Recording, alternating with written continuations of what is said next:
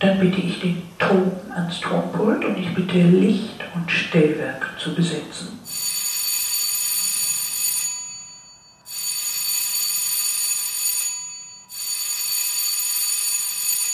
Das war das dritte Klingelzeichen. Ich bitte jetzt André Bendorf Yeah. zur Bühne mit freundlichem Ersuchen. André Bendorf, bitte.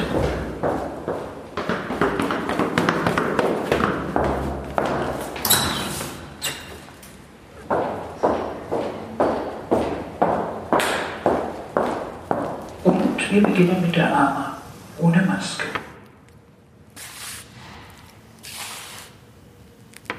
Ich komme von hinten. Das Theater, der Raum ist dunkel. Man sieht vielleicht im Vordergrund ein bisschen Licht. Zuerst sieht man mich nicht. Man hört nur die schlurfenden Geräusche meiner Schritte Ich habe einen Stock, der ab und zu auf dem Boden aufschlägt, es hallt. Und ganz langsam, sehr, sehr langsam schlurfe ich, sehr spannungsvoll, von hinten Richtung Rampe.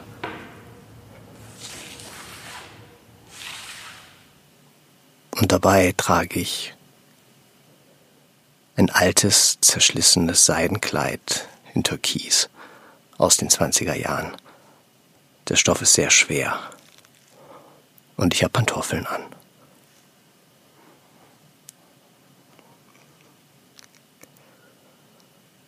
Und ich bin ganz da mit mir. Ich habe alles dabei. Meine Biografie, meine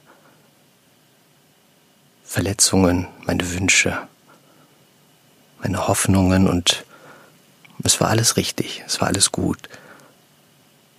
Es gibt nichts von dem, was ich missen würde oder dass ich wünschte, dass es anders wäre. Ich finde es genau gut, so wie es jetzt ist und so wie ich bin. Ich laufe jede Nacht durch die Straßen von Düsseldorf, durch die Altstadt mit meinem Freund Theo. Und eigentlich gehen wir fast nie vor 6 Uhr nach Hause. Meistens trinken wir Altbier, viel Altbier. Und wenn ich mit Theo alleine bin, dann fühle ich mich wohl. Und sobald mehrere Leute dabei sind, sage ich nichts mehr. Ich sitze einfach da, ich höre zu und ich wundere mich, warum ich auf einmal so still bin.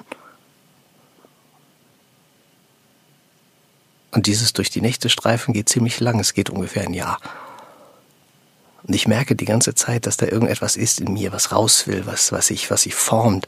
Aber ich kann es nicht artikulieren. Ich weiß nicht, was es ist. Ich weiß nur, dass es eine Veränderung ist und dass es etwas Künstlerisches ist. Und, aber ich weiß nicht was. Aber ich spüre es. Ich spüre es in mir drin, wie es wächst und wie, wie es raus will.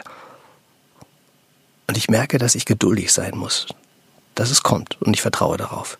Und währenddessen gehe ich weiter durch die Nächte. Und eines Morgens,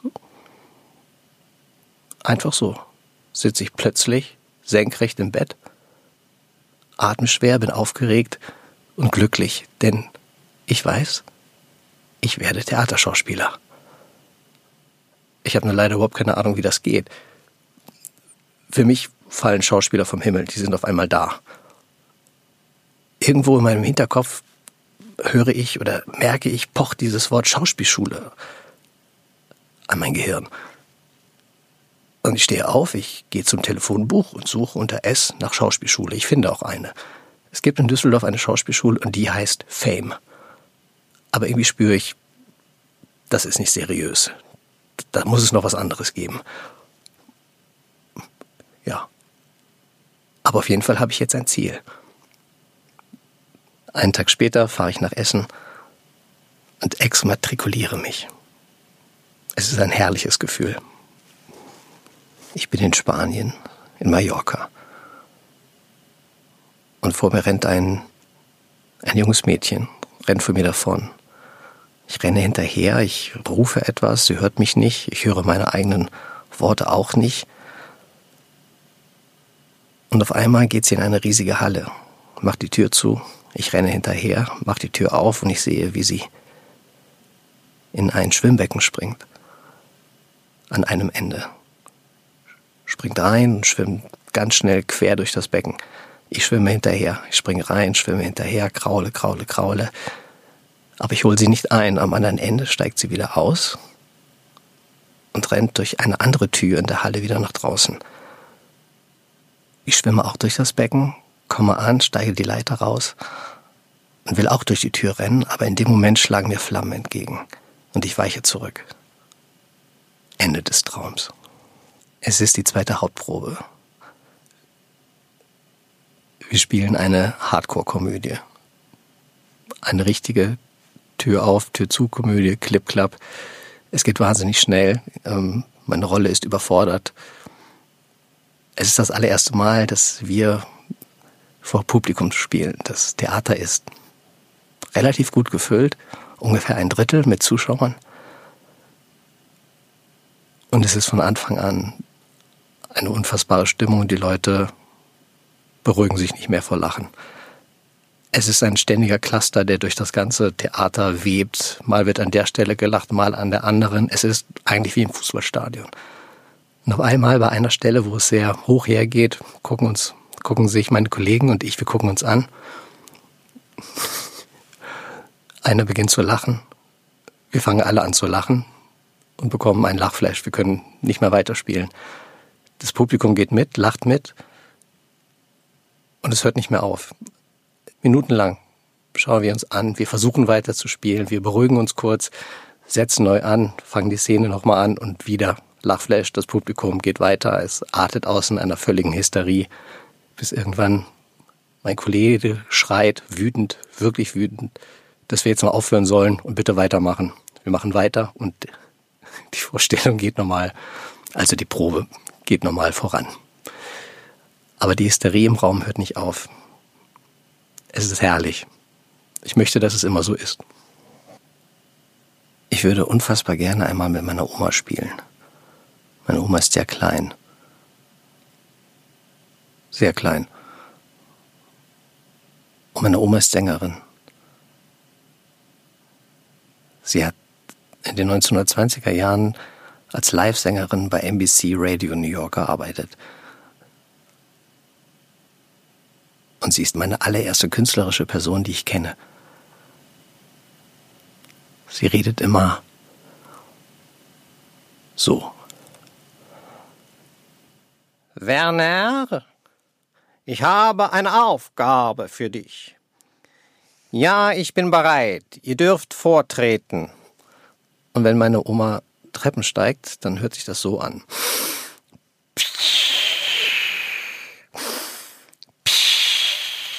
Mein Vater sagt dann immer, Oma, hör auf mit diesem Teekessel pfeifen. Und meine Oma sagt, das ist meine Zwerchfellatmung. Ich bin Sängerin.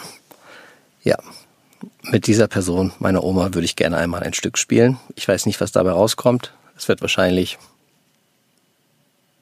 entweder grauenhaft oder epochal. Eine Freundin von mir sagt mir, dass man mit mir sehr gut langweilig sein kann. Und ich möchte diese Qualität gerne auf die Bühne bringen. Ich denke darüber nach. In meiner ganzen Ausbildung habe ich immer gelernt und wurde mir gesagt, dass man wahnsinnig aufregend sein muss.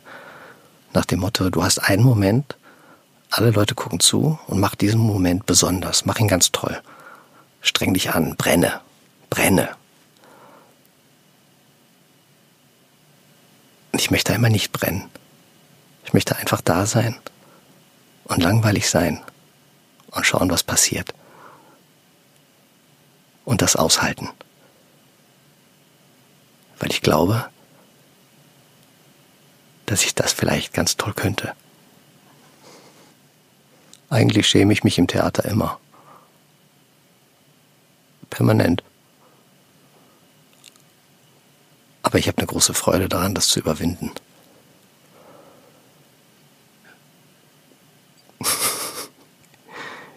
Glaube, was dazu führt, dass man in einem ständigen Selbstzweifel und Größenwahn-Spiel gefangen ist. Das finde ich aber sehr reizvoll. Ja. Ist das eine manische Depression? Vielleicht. Die Vorstellung ist zu Ende. Es applaudieren maximal 50 Leute unten im Zuschauerraum. Ich ziehe mich um, wasche mein Gesicht ab, gehe nach draußen. Es ist dunkel. Es ist niemand da. Alle Bars sind geschlossen. Ein Kollege tritt nach draußen, schaut mich traurig an, sagt, na, dann gehe ich mal nach Hause. Ein zweiter kommt, sagt das gleiche. Als der dritte kommt, sag ich das. Das möchte ich nie wieder erleben. Ich denke, dass ich ein freier Mensch bin. Und dass ich auch ein glücklicher Mensch bin. Weil ich weiß, dass ich eigentlich alles machen kann, was ich will. Wenn ich es wirklich will. Dann bin ich in der privilegierten Situation, dass mich eigentlich nichts davon abhält. Und das ist ein gutes Gefühl. Gretchenfrage. Glaube ich an einen Gott? Nein. Ich glaube, wenn es ihn gäbe, wäre er mir zu grausam. Gott ist grausam. Kinder sind auch grausam. Vielleicht ist Gott einfach ein Kind. Hat einen Fehler gemacht. Ist noch nicht reif für das Ganze. Boah. Wenn ich über Gott nachdenke, werde ich wütend. Aber da es ihn ja nicht gibt, muss ich nicht wütend sein. Und ich frage mich, auf wen ich besonders neugierig bin. Und da ich eigentlich auf alle in gleichem Maße neugierig bin, ist für mich die Antwort ich selber.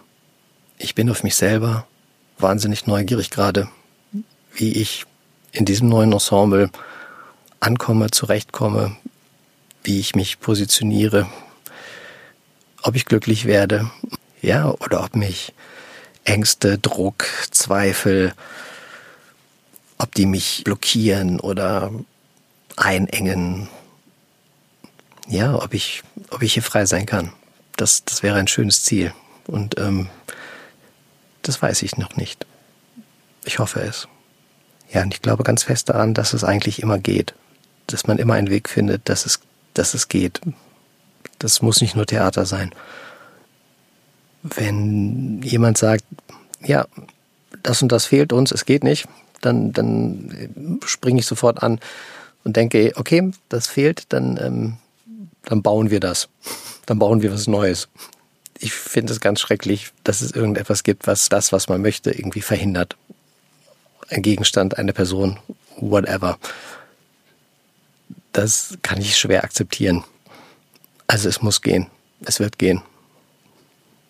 Letzte Szene. Es ist ein Solo. Ich stehe in der Mitte der Bühne. Das Licht zentriert sich langsam immer mehr auf mein Gesicht, während der Raum um mich herum sich in Dunkelheit auflöst. Ich tue nichts.